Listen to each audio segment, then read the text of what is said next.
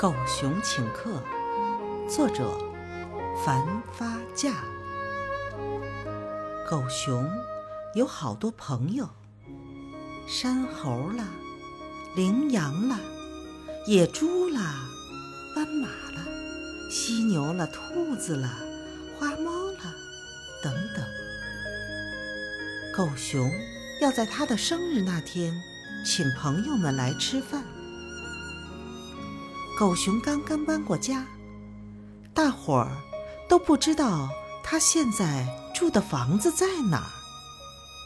他决定给每一个朋友写一封信，把新房子的标记告诉大家。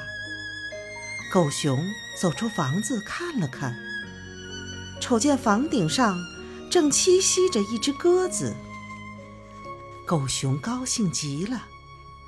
不禁自言自语地说：“对，我就在信上说，我家房顶上有一只鸽子，这就是标记。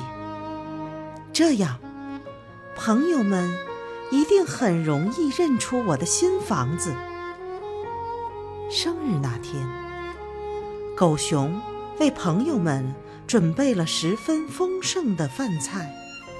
把屋里屋外收拾得干干净净、整整齐齐。但是狗熊从清早一直等到天黑，始终不见一个客人来。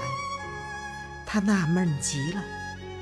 聪明的小朋友，请你开动脑筋想一想，这究竟是怎么回事儿呢？